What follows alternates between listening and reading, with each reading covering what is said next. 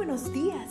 Gracias por estar con nosotros en este bendecido día. Ven y juntos aprendamos y realicemos el estudio de nuestro matinal titulado Nuestro maravilloso Dios.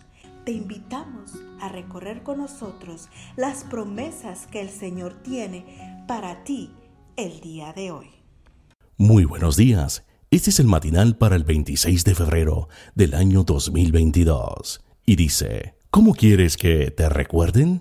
El versículo de memoria se encuentra en 2 de Corintios 4:5 y dice, nosotros no nos predicamos a nosotros mismos, sino que proclamamos a Jesucristo como el Señor y nos declaramos siervos de ustedes por amor a Jesús. ¿Qué te gustaría que se diera de ti cuando ya no estés en este mundo?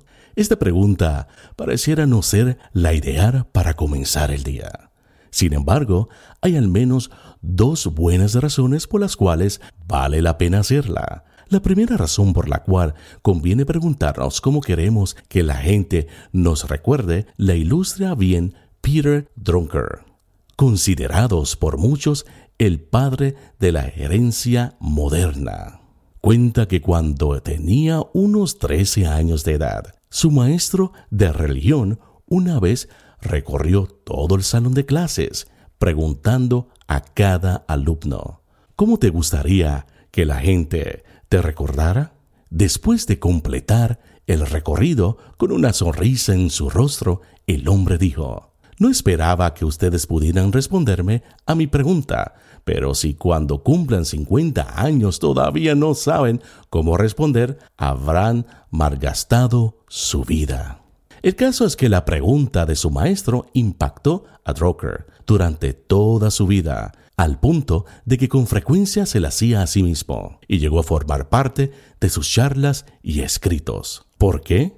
Porque en su opinión, esta pregunta lo animó a renovarse, a verse como la persona que algún día podía llegar a ser. Lo que dice Drucker tiene sentido, siendo que vamos a pasar por este mundo una vez. ¿Por qué no ser la mejor clase de persona que podamos? Como estudiante, como amigos, trabajadores, esposos, padres. ¿Por qué no esforzarnos para siempre hacer las cosas de la mejor manera que podamos? Esforzarnos por llegar a ser la mejor clase de persona nos lleva a la segunda razón por la cual conviene preguntarnos cómo queremos ser recordados. ¿Qué huellas dejaremos tú y yo a nuestro paso por este mundo? Para dejar huellas no necesita ser una celebridad o una persona famosa. Solo basta con haber nacido. Nuestras huellas quedan en los lugares por donde pasamos y sobre todo en las personas con quien tratamos. ¿Qué dirían esas huellas? ¿De qué hablarían? ¿Contarán la historia de una vida malgastada en la complacencia personal? o gastada en el servicio de Dios y a su prójimo? Por sobre todo, ¿qué diría del lugar que Cristo ocupa en nuestras vidas? Yo quiero que se me recuerde como un servidor de la humanidad por amor a Cristo. ¿Y tú? Amantísimo Padre que estás en el cielo, gracias por este hermoso día. Ayúdame a dejar unas huellas positivas en la vida de otras personas que cuando vaya algún día al descanso las personas puedan decir, yo he visto en esta persona el amor de Cristo Jesús. Ha dejado una huella positiva en la vida de otras personas. Te lo suplicamos por Cristo Jesús. Amén.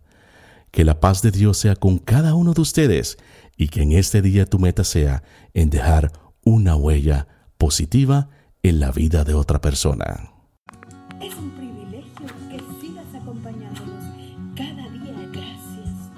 Gracias Dios por darnos la tranquilidad necesaria para enfrentar los retos,